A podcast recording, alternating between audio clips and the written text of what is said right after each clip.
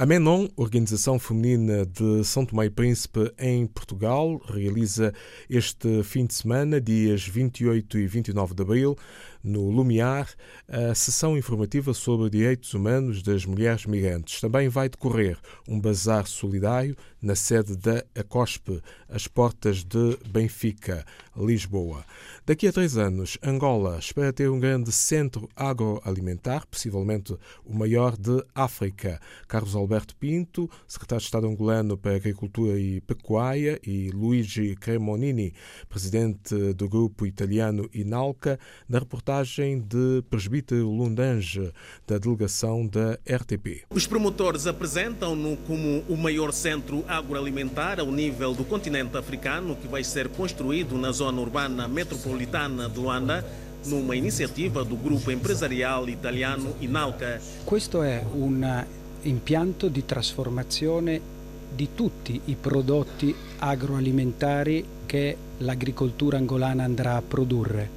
Metteremo diverse linee, saranno più fabbriche nella stessa fabbrica, quindi metteremo una linea di confezionamento per i cereali che l'Angola produrrà, una linea di trasformazione delle carni che l'Angola produrrà, una linea di trasformazione per il pesce che l'Angola produrrà. Quindi più prodotti verranno ottenuti sul suolo angolano, più introdurremo delle linee che trasformeranno queste materie prime em produtos finais. A infraestrutura a ser instalada numa área de 192 mil metros quadrados está orçado em cerca de 200 milhões de dólares norte-americanos e estará ao serviço dos produtores e consumidores angolanos.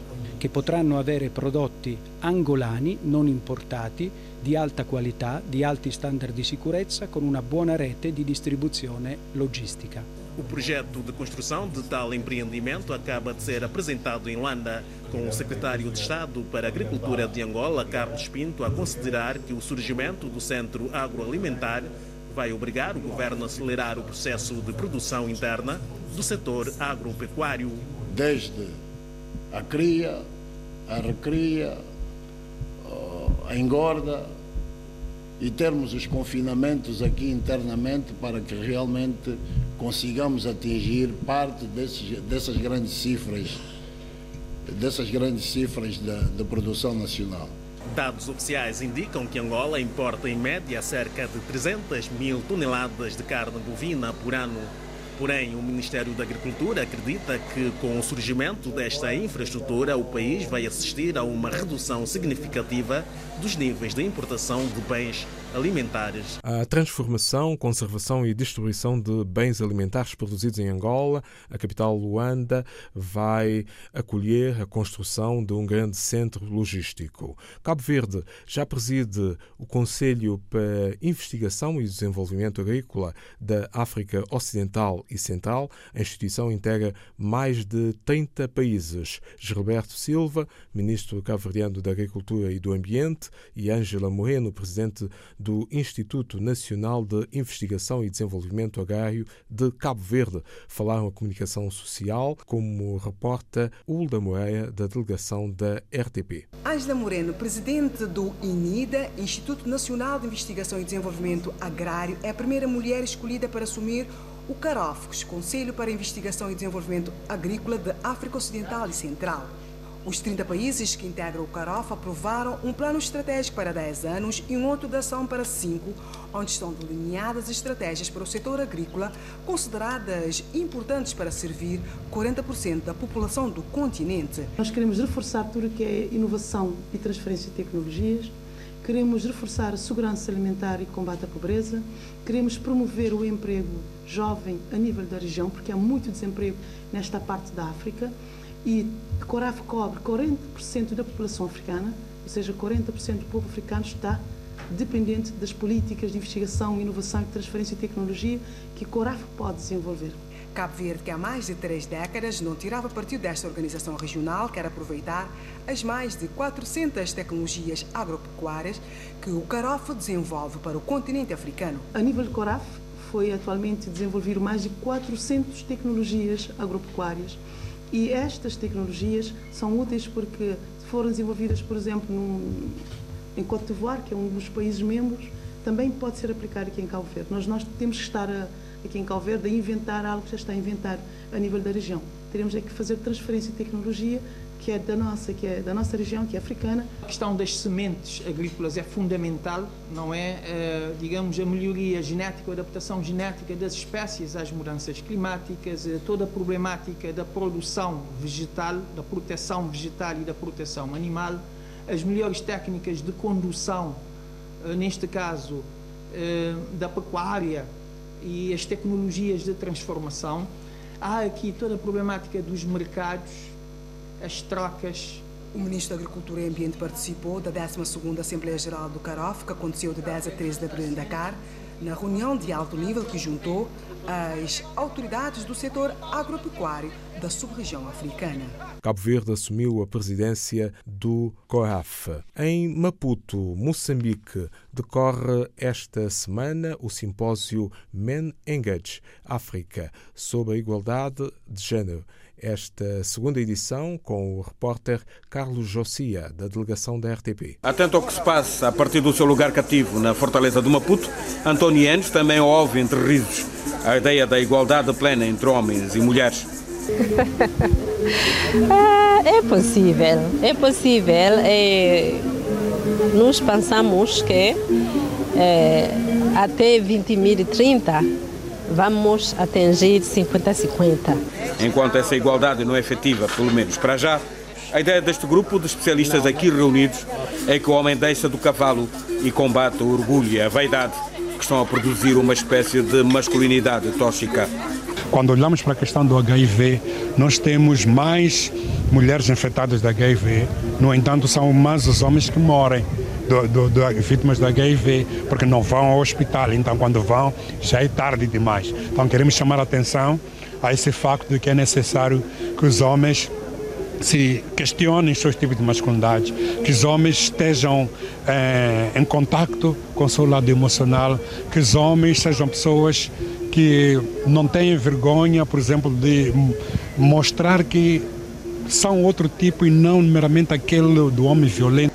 E é o combate ao preconceito da masculinidade que junta aqui na Fortaleza do Maputo este grupo de académicos, políticos e cientistas sociais que ao longo de três dias vão discutir vários assuntos ligados à promoção da igualdade de género no continente africano políticos, académicos e representantes de organizações internacionais no debate de três dias na capital moçambicana sobre igualdade do género.